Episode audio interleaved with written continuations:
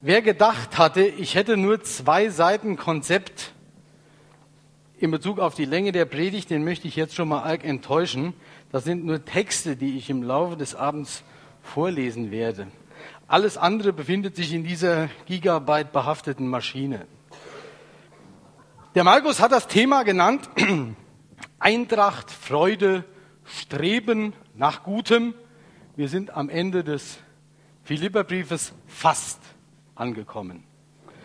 Möchte äh, vorneweg gerade sagen, wer heute Abend auf der Suche nach einem roten Faden ist, der ist auf verlorenem Posten, denn es gibt keinen.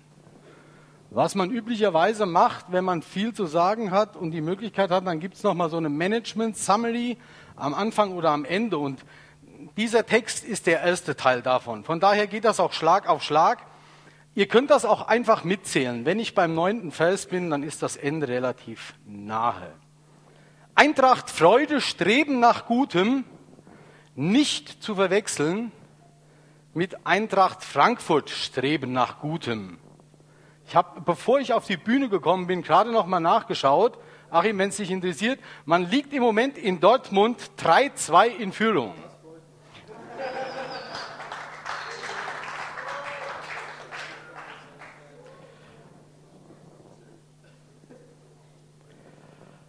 Eintracht, Freude, Streben nach Gutem.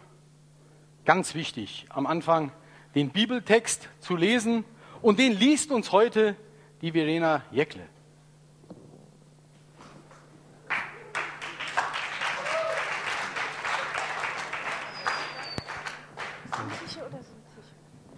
Ist egal.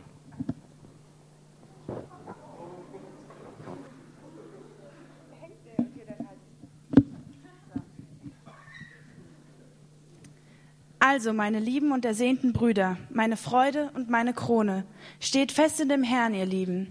Euodia ermahne ich und Syntiche, dass sie eines, Sinn, eines Sinnes seien in dem Herrn. Ja, ich bitte auch dich, mein getreuer Gefährte, stehe ihnen bei. Sie haben mit mir für das Evangelium gekämpft, mit Clemens und meinen anderen Gehilfen, deren Namen in dem Buch des Lebens sind. Freuet euch in dem Herrn alle Wege. Und abermals sage ich, freuet euch. Eure Lindigkeit lasset Kunst sein allen Menschen. Der Herr ist nahe. Sorget nichts, sondern in allen Dingen lasst eure Bitten im Gebet und Flehen mit Danksagung vor Gott kund werden. Und der Friede Gottes, welcher höher ist als alle Vernunft, bewahre eure Herzen und Sinne in Christus Jesus. Weiter, liebe Brüder, was wahrhaftig ist, was ehrbar ist, was gerecht, was rein, was lieblich, was wohllautet, ist etwa eine Tugend, ist etwa ein Lob, dem denket nach. Was ihr auch gelernt und empfangen und gehört und gesehen habt an mir, das tut. So wird der Gott des Friedens mit euch sein.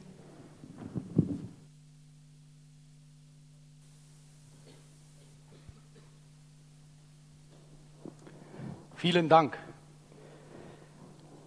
Es ist ja die Frage äh, im Gästebuch auch gestellt worden, welche Bibelübersetzung wir verwenden. Hier das war, ich habe das nicht gewusst, äh, die alte Luther-Übersetzung noch. Vor der 84 gab es noch mal so eine überarbeitete, eine revidierte Fassung. Hier das ist die, die noch davor ist. Und äh, also es steht nicht mehr oder nicht weniger, denn es ist relativ groß geschrieben und es ist äh, auch wirklich eine eine ganz ganz tolle Bibel. Und die Verena hat sogar geschafft, die beim Lesen zu halten. Vielen Dank.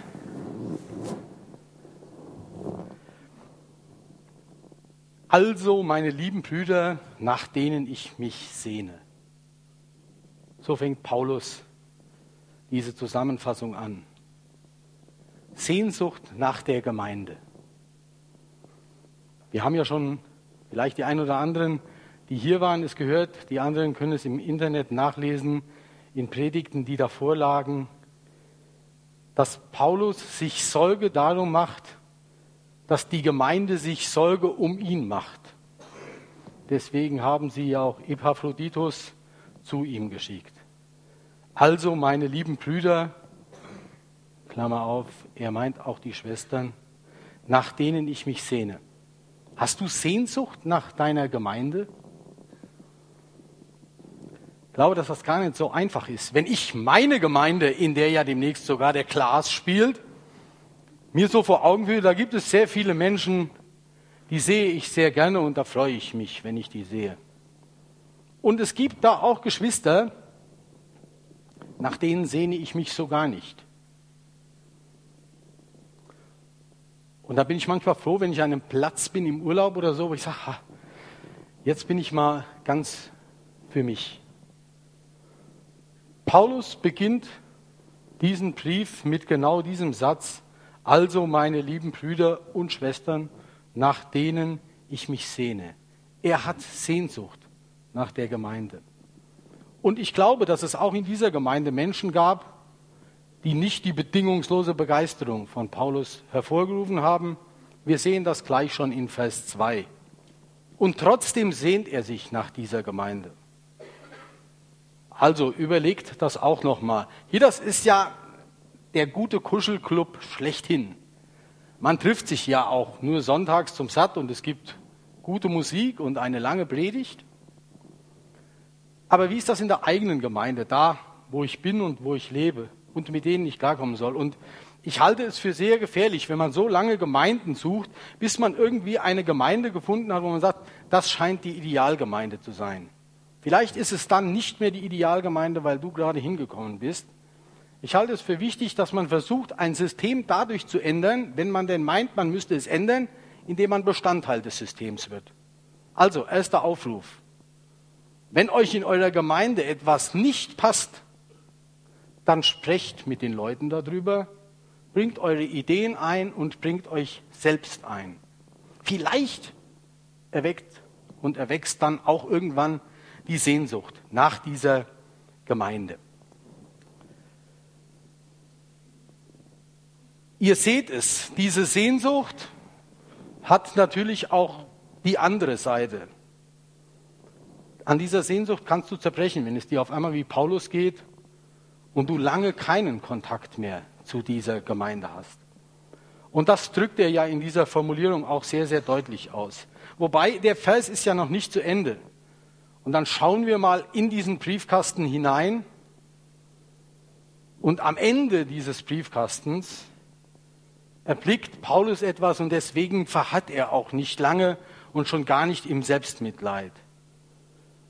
Denn es geht weiter meine Freude und meine Krone steht fest in dem Herrn, ihr Lieben. Dieses Bekenntnis und dieser Hinweis ist schon ein unglaubliches Spannungsfeld. Er hätte ja auch gerade schreiben können, alles ist egal, ich setze mein ganzes Vertrauen auf Gott. Aber Paulus hat auch die Menschen im Blick. Und er hat seine lieben Brüder und Schwestern auch da von Anfang an im Blick. Und wer gedacht hat, das wäre so eine übliche Begrüßungsformel wie Hey oder Hallo, er setzt am Ende nochmal ein Komma und sagt, ihr Lieben. Er unterstreicht das ganz deutlich. Das heißt, er hat sie, glaube ich, schon sehr deutlich vor Augen gehabt. Dieser bunte und turbulente Haufen. Er steht fest. Als ich dieses Wort fest gelesen habe in meiner 84 revidierten Luther-Übersetzung, ist mir sofort das Gedicht von der Glocke eingefallen. Von wem ist das Gedicht von der Glocke? Du hast schon was gemacht. Wer weiß, wer hat sich außer der Verena noch gemeldet? Keiner. Lena, du hast ein unglaubliches Glück. Du dürftest nicht nur aus einer alten Übersetzung lesen. Immer wenn ich was zu verteilen habe und es sind keine Mohrenköpfe, dann nehme ich diese Sanifar-Voucher. Weiß nicht, ob ihr die kennt. Gibt's an der Autobahntankstelle, wenn du da mal sanitär entspannen musstest. 50 Cent kannst du einlösen, wenn du nicht weißt, wo du das einlösen sollst. Siegerland äh, Ost heißt die, äh, glaube die, die Raststätte. Laugenbrezel, so habt ihr noch keine gegessen. Du musst noch ein bisschen was drauf tun, aber seid so nett. Richtig, die Glocke, Friedrich Schiller. Seid von Anfang an auf der Hut. Wäre natürlich jetzt äh, viel spannender zu fragen, wie geht's denn los? Festgemauert in der Erde steht die Form aus Lehm gebrannt. Heute muss die Glocke werden, frisch Gesellen seid zur Hand. Von der Stirne heiß, rinnen muss der Schweiß, soll das Werk den Meister loben, doch der Segen kommt von oben. Ich kann auch nur den Anfang auswendig. Habe mich natürlich total schlau gemacht, weil so literaturtechnisch bin ich völlig unbelesen. Das Teil hat 19 Strophen. Da musst am besten eine Maus hier mit so einem Rad haben, dass du da runterfahren kannst.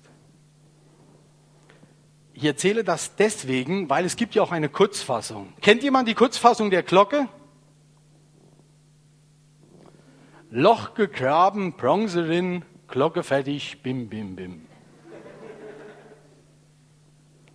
Loch gegraben, Bronzerin, Glocke fertig, bim, bim, bim. Steht im Spannungsfeld zu 19 Strophen. Und ich glaube, dass wir manchmal die ganze Weite des Evangeliums verkürzen auf Loch gegraben, Bronzerin, Glocke fertig, bim, bim, bim. Und dann sind wir fertig mit uns und mit unserer Gemeinde und auch mit allen anderen, die sich vielleicht noch außerhalb unserer Käseglocke befinden. Paulus zeigt von hier von Anfang an ein ganz anderes Feld auf und er nutzt diesen felsenfesten Untergrund, den er in seinem Glauben und seinem Herrn gefunden hat, nicht um andere auszugrenzen oder abzugrenzen. Obgleich es auch schwierige Dinge gibt, wie uns der Vers 2 schon zeigt. Evodia ermahne ich und Syntyche ermahne ich, dass sie eins seien in dem Herrn. Die Frauen. Hier sind nun mal explizit zwei Frauen gemeint. Ich habe sehr lange überlegt und habe den, die folgende Geschichte auch häufig Probe erzählt, aber ich muss sie euch einfach erzählen. Es ist ja, ihr lieben Männer, bekannt, dass Frauen deutlich länger leben als Männer. Wisst ihr denn auch, ihr lieben Männer, warum?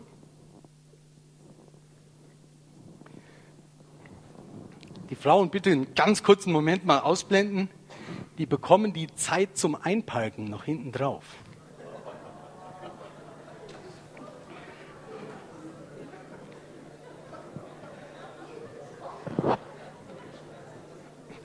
Ich will dann an der Stelle gerade nachlegen und sagen, das ist nicht biblisch, aber das ist ein bekanntes Prinzip, dass Frauen besser aussehen müssen, als sie reden können müssen. Das liegt aber nur daran, weil Männer besser sehen als denken können. Ich hoffe, ich habe somit die lieben Frauen auch wieder dabei. Ich bin mal von meiner Arbeitsstätte aufgebrochen zu einer eigentlich sehr kurzen Dienstreise und war dann beim Ausparken mehr mit Telefonieren, denn dem Schauen über meine Schulter oder in irgendwelche Spiegel beschäftigt, was dazu führte, dass ich mich sofort in äh, der Tür eines befreundeten VW-Busses befand. Meiner Frau ist das noch nicht passiert. Ich bin an dieser Stelle ganz, ganz fest davon überzeugt, dass es wichtig ist, dass wir uns vor Augen halten, es gibt auch Ermahnungen, und es wird Zurechtweisungen geben. Auch und gerade im Kreis der Gemeinde. Aber dass diese explizit und damit nur Frauen gehen, das wäre der totale Käse. Hier könnte genauso gut stehen, Klaus ermahne ich und Paul ermahne ich, dass sie eines Sinnes seien. Das ist keinerlei versteckter Hinweis. So, habe ich gesagt, ihr müsst mit Ermahnungen rechnen, weil es gab offensichtlich da Ärger und Zwist. Die spannende Frage, und das gibt uns der Text an dieser Stelle leider nicht her, aber der Folgevers zeigt, mit welch großer Sorgsamkeit damit umgegangen wird, wo ja Clemens und treue Gefährten gebeten werden, diesen schwierigen Weg der Ermahnung und der Zurechtweisung begleitend mitzugehen, dass die Leute darüber nicht den echten Kurs verlieren. Es gibt dazu einen sehr, sehr schönen Text, eigentlich in Form eines Liedes. Ich singe ihn euch aber nicht, möchte ihn euch aber dennoch lesen. Schlag nicht zurück. Wenn jemand an dem Teppich zieht, auf dem du stehst, und wenn man sieht, dein sicherer Auftritt war nur Schein und keiner fällt mehr darauf rein, wenn man dir deine Fehler nennt und kräftig gegen die Fassade rennt, die du so kunstvoll aufgebaut, wenn einer deine Schau durchschaut, schlag nicht zurück, lauf nicht davon. Willst du denn bleiben, wie du bist? Es könnte sein, dass dir die Wahrheit heute nah wie selten ist. Frag nach dem Grund, warum dir einer seine Meinung sagen will. Und ist es Liebe, dann hör zu und halte still. Wenn man dir sagt, wie du so wirkst und jemand ahnt, was du verbirgst, wenn dich dein Schweigen nicht mehr schützt und sich verteidigen nichts nützt, du spöttisch fragst, bin ich so schlecht, obwohl du weißt, er hat ja recht. Wenn du erkennst, ich bin erkannt, bin vor mir selber weggerannt, schlag nicht zurück, lauf nicht davon, wenn man dich ernsthaft kritisiert. Es könnte sein, dass man es tut, damit man dich nicht ganz verliert. Frag nach dem Grund, warum dir einer seine Meinung sagen will. Und ist es Liebe, dann hör zu und halte still. Und Jesus schaute Petrus an und fragte nur, hast du mich lieb? Das war's, was noch zu fragen blieb. Zu einem echten Neuanfang. Die Liebe brachte das in Gang. Wenn du dir wünschst, du selbst zu sein, lass dich mit ihm der Wahrheit ein. Schlag nicht zurück. Lauf nicht davon, wenn man dich ernsthaft kritisiert.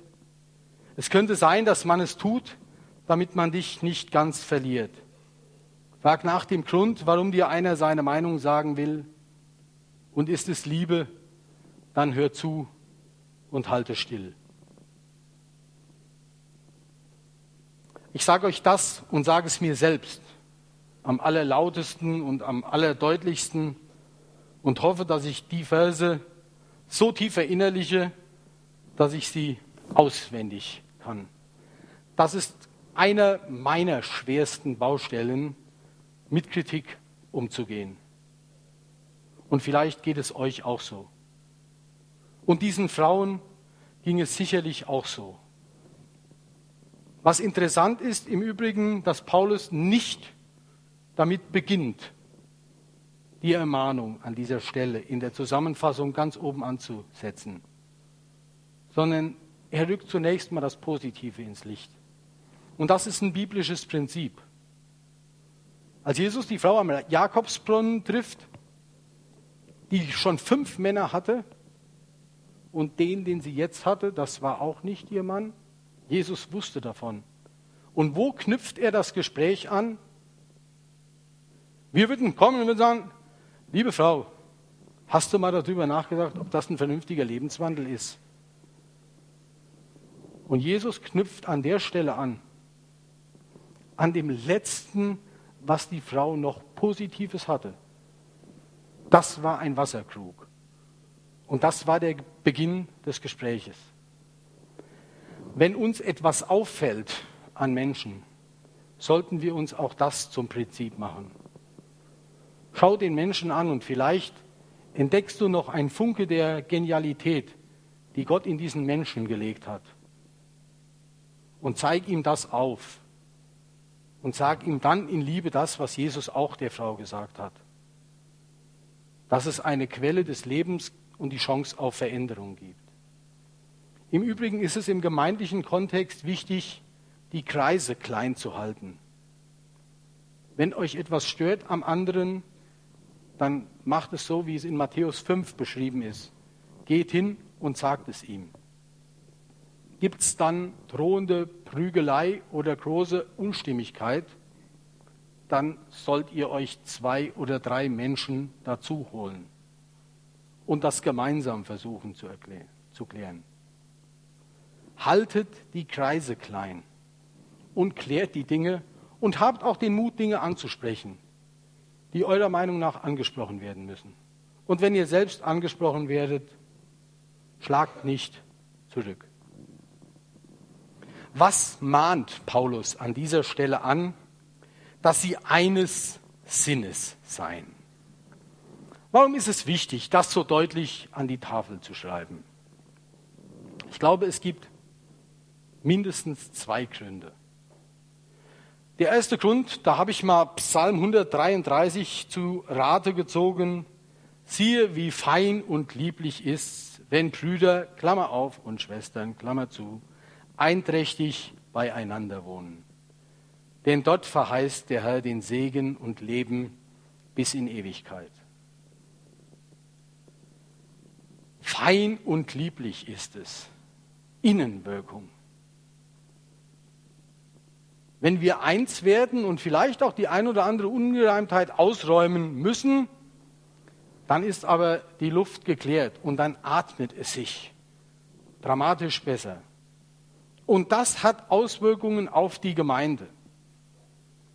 Und deswegen ist es wichtig, dass man eins in dem Herrn wird. Im Übrigen steht hier nicht, redet so lange, bis alle gleicher Meinung sind, bis alle sich gleich anhaben und alle die gleiche Erkenntnisstufe erreicht haben. Eines Sinnes sein in dem Herrn. Es gibt in Manderbach, ich glaube, weltweit eine einzigartige Erfindung. Keine Erfindung, es ist eine Entdeckung. Ich nenne das den kleinen Allianzkreis.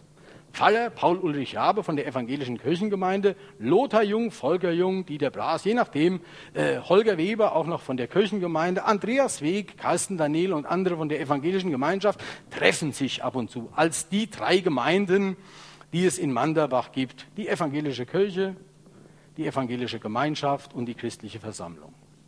Und dann sitzen wir im Kreis dieser Brüder zusammen.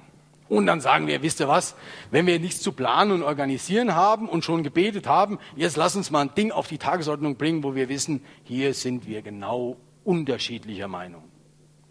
Und dann reden und ringen wir lieblich miteinander. Anderthalb, zwei Stunden. Und wir wissen von Anfang an, dass wir auseinandergehen werden und nicht der gleichen Meinung sein werden. Aber wir sind eins in dem Herrn dass wir die achte Nachkommastelle, achte Nachkommastelle sein lassen wollen. Und dass wir, wenn es irgendwas zu tun gibt, dass dieses Evangelium, die frohe Botschaft hinausgetragen werden kann in unser kleines Manderbach. Dass wir da aber auch eine Takt- und Schlagzahl haben in dem Boot, wo wir gemeinsam sitzen, die nur eine Taktzahl sondergleichen ist. Das ist sowas von spannend und erlebend und auch bereichernd, die andere Sichtweise mal zu erfahren, ohne sie zwangweise übergestülpt zu bekommen, da ist es ganz fein und lieblich. Und diese Innenwirkung, die strahlt unendlich schnell, glaube ich, dann auch nach außen. Dafür gibt es einen noch deutlicheren Beleg, das hohe priesterliche Gebet. Jesu wusste, dass er nicht mehr lange auf dieser Erde war und zieht Resümee von dem, was er erlebt und gesehen hat und von dem, was er wusste, was bevorstehen würde, wenn dieses sein begonnenes Werk in die Hände der zwölf Handwerker gegeben wird, die daraus Gemeinden entstehen lassen. Vater, ich bitte dich, dass sie eins seien, wie wir eins sind, damit die Welt erkennt, dass du mich gesandt hast und sie liebst. Habt ihr gelesen, was da steht? Damit die Welt erkennt. Das ist der Sinn, eins zu sein. Außenwirkung. Dass Jesus sie liebt, haben wir den Menschen vermutlich schon 12.000 Mal gesagt. Aber wenn die dann schon sehen, dass wir uns so mächtig in den Haaren haben, in den Gemeinden unterschiedlich und in der eigenen Gemeinde selbst, weil wir meinen, über die achte Nachkommastelle uns da in die Haare kriegen zu müssen, dann werden die sagen, hey, das nehme ich euch echt ab, dass Jesus euch liebt. Das sieht man von Anfang an ganz klar zu sehen. Nietzsche war es, der gesagt hat, die Christen müssten erlöster aussehen, wenn ich an ihren Erlöser glauben sollte. Und ich glaube, dass es viel weniger die Liebe Gottes ist, die wir nicht verstanden und vielleicht erfahren haben, als vielmehr den Zwist, den wir untereinander legen. Geht nach Hause und seid darauf bedacht, dass auch in eurer Gemeinde zunächst innen drin ein fein und liebliches Beieinander werden kann, soweit und sofern es an euch und in euren Möglichkeiten liegt. Und ihr glaubt gar nicht, was ihr für Möglichkeiten da habt. Und dann gibt es eine gigantische Außenwirkung. Und dann wird man viel mehr erleben. Und dann heißt evangelisieren immer, evangelisiere, wenn nötig, gebrauche Worte. weil unser Tun tausendmal mehr spricht. Der Punkt ist so wichtig, dass Paulus hier auch tatsächlich sozusagen Fingerpointing betreibt und sagt, hör mal, an diesem super wichtigen Prinzip verstößt du und du insbesondere. Du und du. Deswegen wird hier namentlich genannt und das auch gezeigt. In den Versen anschließend aber genau auch die Hilfe angeboten. Den Vers 3 überspringe ich. Wir sind am Vers 4 und ihr merkt, es geht hier Schlag auf Schlag. Kennen vermutlich die meisten, haben viele schon gehört. Freut euch in dem Herrn alle Wege und abermals sage ich, freut euch. Das ist ein, eine Ankündigung, ein Announcement. Hey. Blöder Satz, wenn da nur nicht das blöde Leben wäre. Freut euch in dem Herrn alle Wege und ich bin da aber doch irgendwie gerade gestern Morgen tierisch zur Sau gemacht worden. Freut euch in dem Herrn alle Wege und dabei war da doch so ein blöder Schatten auf der rechten Seite im Röntgenbild. Freut euch in dem Herrn alle Wege und ich weiß nicht, wo mir der Kopf steht, weil meine Situation echt so beschissen ist, dass sie nur beschissen ist. Und ich glaube auch an dem Punkt, dass wir viel zu schnell, insbesondere die Menschen wie ich, die hier vorne stehen, mit billigen Ausreden um die Ecke kommen. Und sagen, damit will der Herr dir was zeigen, frag nach und du hast irgendwas getan und dergleichen Dinge mehr. Es gibt für so viele Dinge für mich keine erkennbare Erklärung. Es gibt den Trost und den Halt, der in diesem Vers steht, dass Paulus in dieser großen Ankündigung an dieser Stelle doppelt unterstrichen hier nicht sagt, freut euch daran, dass ihr runtergemacht werdet. Freut euch über die Krankheit. Freut euch an eurer Verzagtheit sondern Paulus sagt, freut euch in dem Herrn. Freut euch in dem Herrn alle Wege. Ich habe letztes Jahr eine ganz gute Geschichte dazu gehört. Ich stelle mir vor, ich habe eine Million im Lotto gewonnen. Es ist relativ unwahrscheinlich, dass das passiert. Ich spiele nur ganz, ganz selten Lotto. Aber wir nehmen an, es wäre so. Jetzt ist das so, ich arbeite in Nordrhein-Westfalen, okay, ich habe in Nordrhein-Westfalen Lotto gespielt, habe ich gewonnen. Jetzt muss ich meinen Millionen Lottogewinn abholen. Ich setze mich ins Auto wie jeden Morgen, wenn ich zur Arbeit fahre. Und dann geht das los, wie jeden Morgen. Da hast du schon den ersten, der an der Ampel da nicht sieht, dass er vom Hof kommt. Da wird diese Ampel in sechs Helden an der Unterführung, obwohl nur zwei Autos vor dir stehen, wird die wieder rot ich reg mich beim Autofahren nicht auf, aber das ist so ein Punkt, da gehen dir die Haare schon fast durch den Stahlhelm. Morgens vor sieben. Hey, wenn du einen Lottogewinn abholen musst von einer Million, sage ich, lass die Ampel noch zweimal rot werden. Ich hole meine Million. Und dann fährst du auf die Autobahn, dann bist du auf der Heigertalbrücke. Ist mir mal passiert. Das Fahrzeug geriet ins Stocken, weil ich nicht für den Nachschub an Kraftstoff gesorgt hatte. Ich kam übrigens mal aus Gießen, als ich noch in Gießen gearbeitet habe, habe ich auch trocken gefahren auf Höhe Asla. Bin ich dann so geborgt zu so einem Steinbruch, die haben mir einen Kanister gegeben von einem Stapler, habe ich dann wieder ins Auto geschüttet, bin ich nach Hause gefahren, nächsten Morgen bin ich wieder losgefahren, hatte vergessen zu tanken, habe bei Herborn wieder trocken gefahren. ha, habe ich mich geärgert an dem Morgen. Hey, wenn ich meine Millionen abholen würde, ich würde vermutlich meine Karre, die hat 300.000 gelaufen, ich würde die vermutlich ganz da stehen lassen. Ich würde direkt in Ruhe zu Fuß weitergehen. Würde sagen, hey, trocken gefahren, komm. Und dann fängt es auch noch an zu regnen, während du deinen dein Sprit holst. Und da sagst du, was ist der Regen schön, wenn ich meine Millionen hole? Viele Dinge stellen sich auf einmal in einem ganz neuen Licht dar, wenn du das Ziel vor Augen hast. Nehmt diese Geschichte, transportiert sie in euren Alltag mit. Freut euch in dem Herrn alle Wege. Das ist nicht der Aufruf dazu, die Dinge, die uns belasten und die uns schwerfallen, einfach als nicht existent dazu betrachten.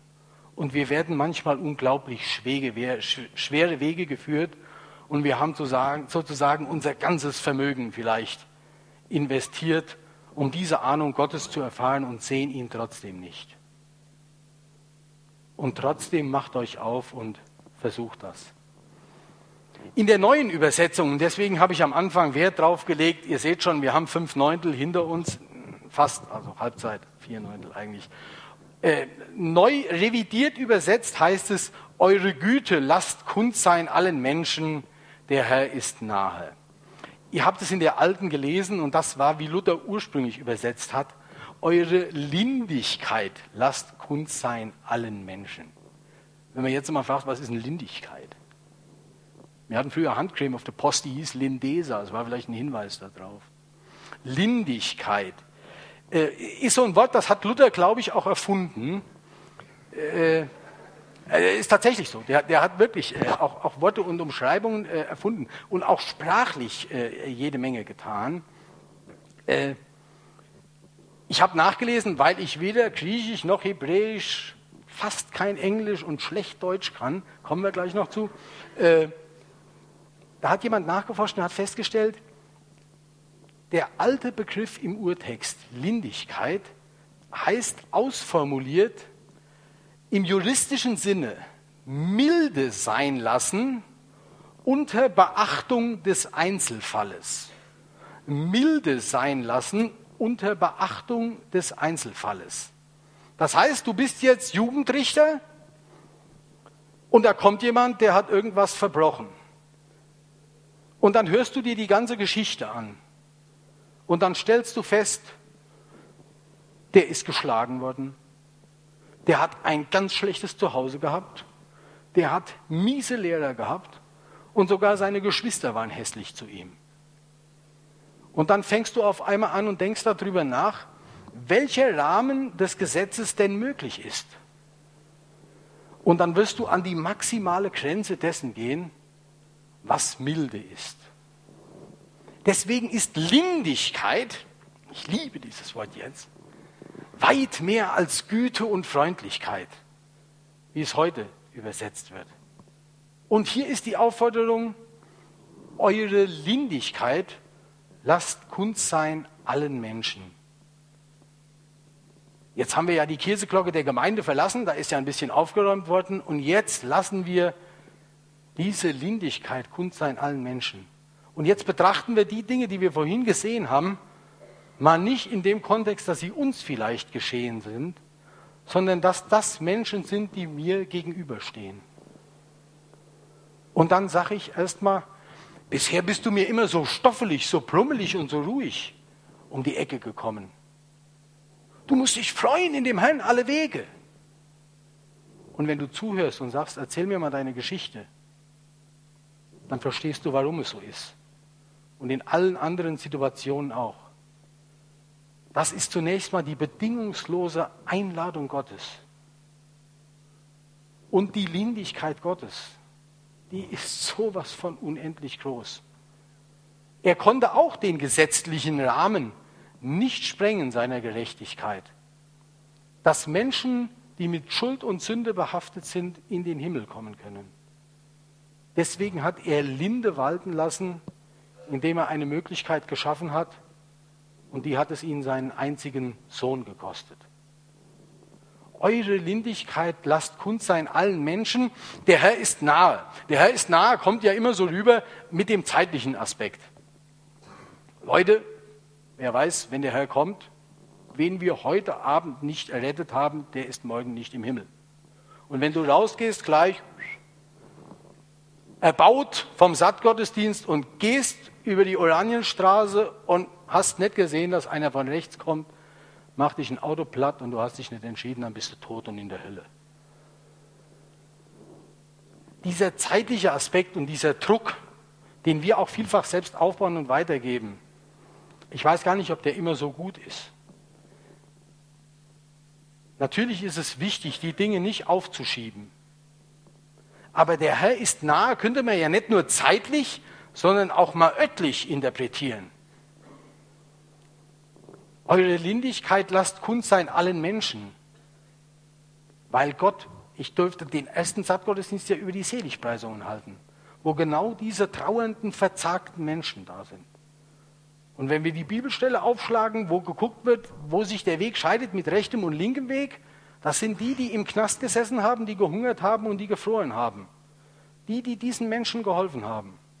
Da sagt Jesus, damit habt ihr mir geholfen. Und deswegen ist Jesus nah bei Menschen, deren Lindigkeit von uns in Anspruch genommen werden sollte. Eure Lindigkeit lasst kund sein allen Menschen. Nehmt in eurer Bibel, macht da so einen Pfeil hin und sagt, Güte und Freundlichkeit, was da steht, je nach Übersetzung, ist auch ganz schön. Eigentlich gehört da Lindigkeit hin. Zeugt euch um nichts, sondern in allen Dingen lasst eure Bitten in Gebet und Flehen mit Danksagung vor Gott kund werden. Das ist ja auch schon wieder so ein, so ein Vers, der jetzt nach dem, dem Freudenfest dazwischen geschoben wird. Das ist auch nicht der Aufruf, sorglos vollkommen ins Leben zu gehen. Hey, ich sorge mich um nichts. Ich brauche doch nicht üben. Was soll ich üben für eine Klassenarbeit? Ich sorge mich um nichts. Der Herr wird's richten. Den Sein gibt's der Herr im Schlaf. Ja, das steht so. Ihr habt natürlich Sorgen, wie ich auch Sorgen habe.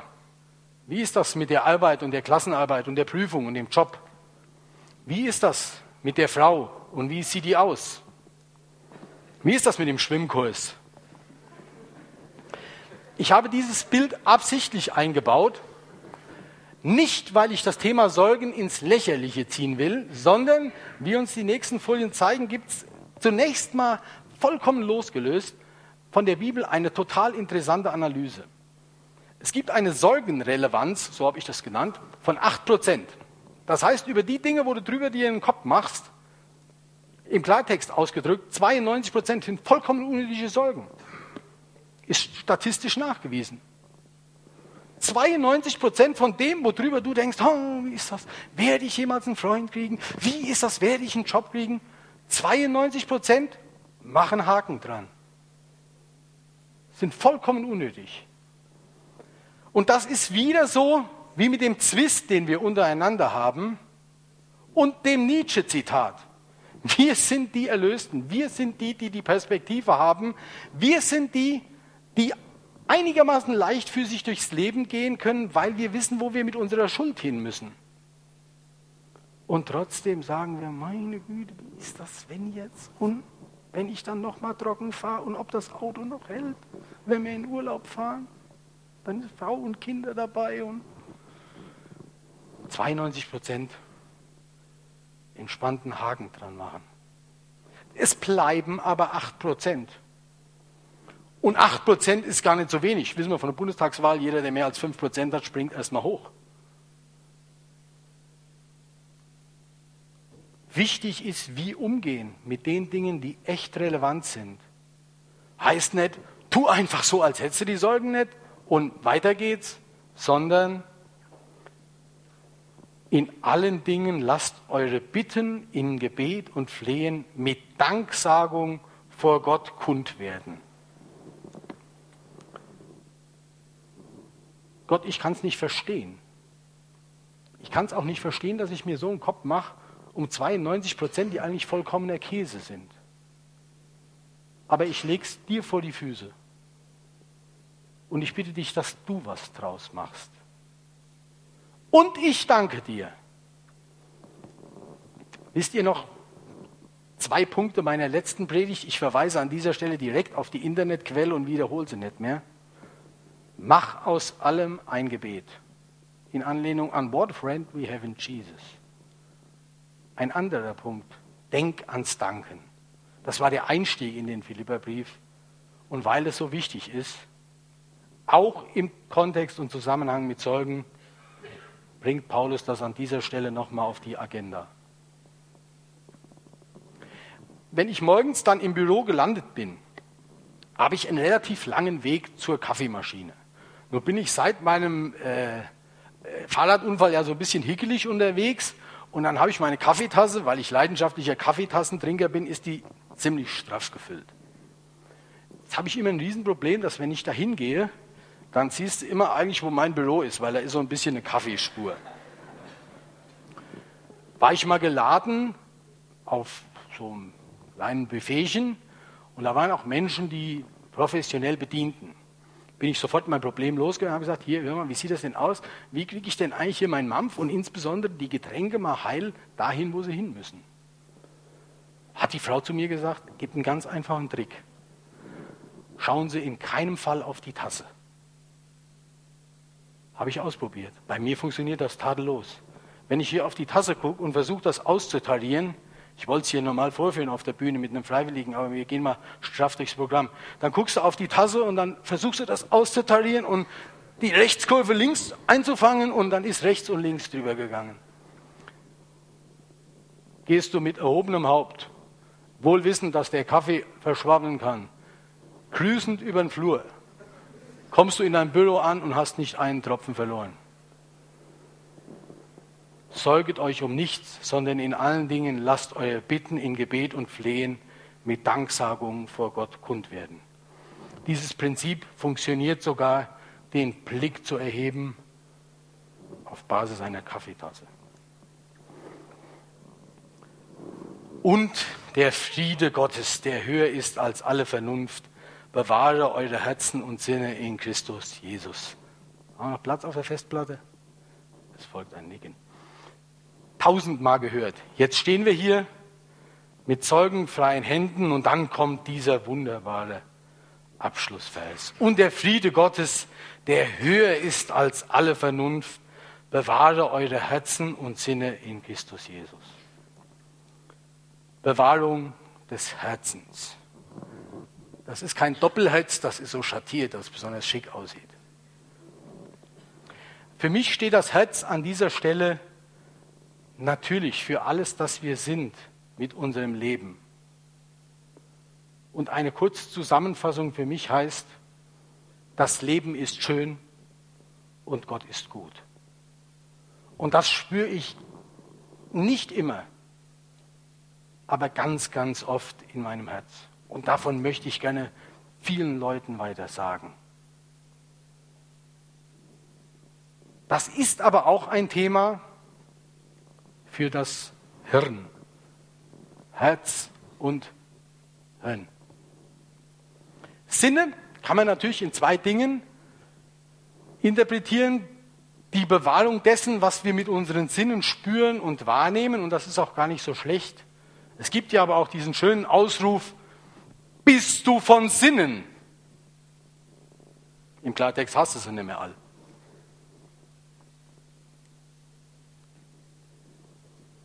Auch das, was wir mit unserer Vernunft verstehen und begreifen können. Zuhören, wenn ich kritisiert werde. Gutes entdecken im anderen, bevor ich die Keule aus der Tasche hole sind Dinge, die wir auch mit unserem Verstand steuern können und steuern sollten. Wir sind vielleicht auch viel zu überbewertet, was den Kopf angeht, aber auch das soll bewahrt werden. Und es soll bewahrt werden von dem, der dieses Universum genial geschaffen hat. Deswegen sollten wir auch nicht versuchen, ihn mit unserem Gehirn, mit unserem Verstand zu begreifen. Einstein hat gesagt, sollte Gott die Welt erschaffen haben, so war es nicht seine größte Sorge, dass wir sie verstehen. Ich interpretiere in diesem Zitat immer, das sollte heißt, du kannst es weder beweisen, dass er sie geschaffen hat, noch kannst du beweisen, dass er sie nicht geschaffen hat. Und wir graben dann immer und suchen, möglichst die Dinge zu beweisen und zu verstehen. Anzunehmen, und zu erleben im Herz, wie wunderbar diese Schöpfung ist und wie wunderbar diese Menschen sind. Und das, was wir verstanden haben, zum Beispiel, dass man viele Dinge nicht erklären kann, das weitergeben. Innerhalb und außerhalb der Gemeinde. Wer gedacht hätte, an dieser Stelle hätte Paulus schon einen Punkt gemacht? Nein, hat er nicht. Es kommt noch das Streben nach Gutem. Hat mir in der Formulierung überhaupt nicht gefallen. Hätte ich das gewusst, hätte Markus das vorher mit mir abgestimmt, hätte nie gestanden, Streben nach Guten, Liebe Leute, ich bin doch ein Streber. Also, Streben nach Gutem. Das ist nicht nur so gesagt, ich will euch das beweisen. Das ist eine Deutscharbeit von mir, 21.12.81. Musste dich natürlich auch schon wieder fragen, bevor wir auf das Resultat hier unten kommen. 21, 22.12. 22.12. zwei Tage vor Weihnachten schreibst du eine Deutscharbeit, ein Diktat zu dem total aufregenden Thema Pottwale tauchen tiefer als 1000 Meter. Frohe Weihnachten. Ihr seht eine DIN A4-Seite klein geschrieben. An der einen oder anderen Stelle habe ich eine Schwäche gemerkt und auch nochmal korrigiert. Hat trotzdem nicht gereicht. 15,5 Fehler. Den halben, zumindest den halben hätte er mir doch das. Egal. Dass das keine Eintagsfliege war, seht ihr an meiner zweiten Deutscharbeit. Äh, vier Monate später, 21.04. Aber ich habe mich gesteigert. 4 plus. Im Übrigen,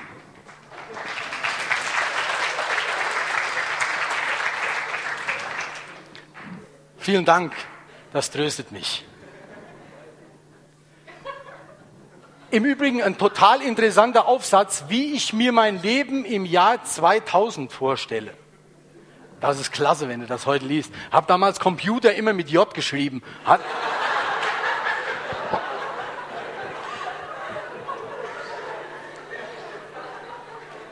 Im Übrigen, wo befinden sich die übrigen Arbeiten? Verstehst du, Pottwahlarbeit schreiben, zwei Tage vor Weihnachten, eine Fünf drunter schreiben und dann auch noch fragen, wo das Ding ist? Vernichtet, da wo es hingehört, ewige Jagdgründe. Fast, ich hatte es nur ausgeklammert. Hab's ja auch heute noch gefunden. Ich hab's halt auf schlichte 29,5 Fehler gemacht, aber der Inhalt war doch überzeugend. Ich bin das letzte Mal schon kritisiert, weil ich zu viele Geschichten am Rande erzähle. Ich muss euch trotzdem erzählen. Ich habe im Fachabitur, kurz aus, danke, eine 2 in Deutsch bekommen. Wenn das, lass mich noch sagen, warum. Wenn das, das ist der Udo Schwen aus Eiershausen. Wenn der, wenn der das im Internet hört, dann ist der morgen beim Verwaltungsgericht. Das oberste Verwaltungsgericht ist, glaube ich, in Kassel. Und da wird er das anfechten. Das kam nur daher, weil ich in der mündlichen Prüfung, ich, ich mache es ganz kurz, ich musste im Schuljahr was von Brecht sagen. Brecht hat überhaupt keine Ahnung gehabt, kam aber gerade das Stück im Theater in Heige. Habe ich mir angeguckt, habe das Programmheft abgeschrieben, sagt der Lehrer, hm, nicht ganz Ihre Worte weg, aber eine 3 muss ich geben. Ah, sage ich, prima.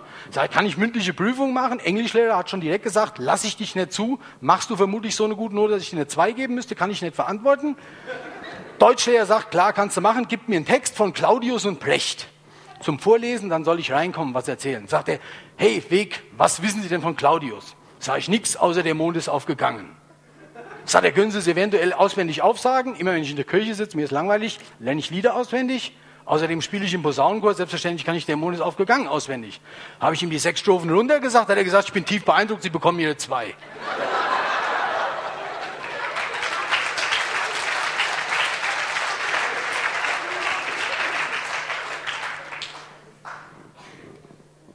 Die Geschichte, die ich auch so gerne erzähle, also du weißt nie, wofür das gut ist. Du weißt auch nie manchmal in der Kirche, wenn du da sitzt und egal woanders und hörst eine echt miese Predigt, sagst, was soll ich jetzt machen? Dann lernst du, der Mond ist ausgegangen auswendig. Wer weiß, wofür du es gebrauchen kannst. Hey, hier, 29,5 Fehler, zwei im Fachabitur. So, sagt's nicht weiter. Streben nach Gutem, da wollten wir eigentlich hin. Weiter, liebe Brüder, was wahrhaftig ist, was ehrbar, was gerecht, was rein, was liebenswert, was einen guten Ruf hat, sei es eine Tugend, sei es ein Lob, darauf seid bedacht. Wann hast du das letzte Mal einen Kranken besucht? Wann hast du das letzte Mal in einem Chor im Krankenhaus gesungen? Band ist auch eine schöne Formation, ist auch wichtig hier, aber das Lied und die Musik manchmal zu den Menschen zu bringen, das ist sehr populär und wir sind sehr, sehr gut darauf äh, aufgebaut, von Beginn der Schöpfung an. Deswegen ist Musik ein Thema, mit dem man sehr viel Geld verdienen kann und sehr viele Menschen erreichen kann. Und das gilt auch für die Botschaft, die es zu verkünden gilt. Und da gibt es unendlich viele und gute Möglichkeiten.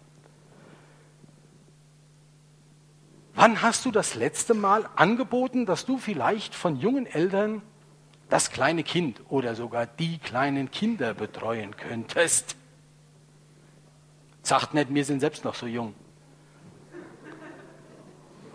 Junge Eltern, da hast du das Bild vor Augen. Zu einem ist das ein Riesenschritt, wenn du auf einmal Verantwortung für einen Menschen hast. Und dann kennst du das immer hier aus der Milupa-Werbung und so, sonst, wenn die die immer da rumgetragen haben, die feinen Kinder. Und auf einmal liegt dieses freundliche Bündel da und schreit dich an bis nachts um vier. Da bist du fertig. Und du bist auch ein halbes Jahr lang kommst du nicht raus aus der Mühle oder zwei oder drei Jahre. Und wenn dann mal jemand kommt und sagt, weißt du was, erkennbar, ich kann irgendwie nichts so richtig in der Gemeinde und ich traue mich nicht und alle Dinge sind auch schon besetzt. Aber auf die Kinder, da könnte ich doch mal aufpassen, wenn ihr euch einen schönen Abend machen wollt. Geht in eure Gemeinde und bietet es an. Und wenn ihr Menschen außerhalb der Gemeinde wisst, die euch vertrauen, wo ihr so einen Job machen könnt, dann macht das. Das ist das, wozu wir aufgefordert werden in der Außenwirkung, ganz dramatisch. Hände zu reichen und zu helfen. Wenn wir uns noch mal ganz kurz die Frauen vor Augen halten, das ist der Kontext der Geste, die die da steht und der Spannungsbogen. Weil das überhaupt nicht übereinander zu bringen ist, fliegen die auch relativ schnell raus aus dem Bild. Ich bringe sie nochmal rein und lasse sie jetzt nochmal rausfliegen.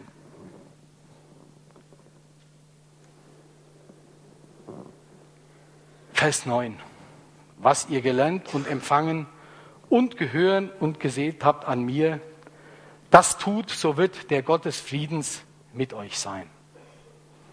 Ihr habt gesehen den großen Bogen von dem Stehen auf einem Fels, von dem Umgang mit Kritik und zum nächsten Mal dem Aufbau und Erhalten der Gemeinde hinauszugehen und zu dienen und zu dienen und zu dienen und die Backe hinzuhalten. Das ist der Spannungsbogen und dazu werden wir aufgefordert. Wir haben es gehört und wir haben es nicht zum ersten Mal gehört. Nach dem Hören kommt das Handeln. Fangt an und setzt das um.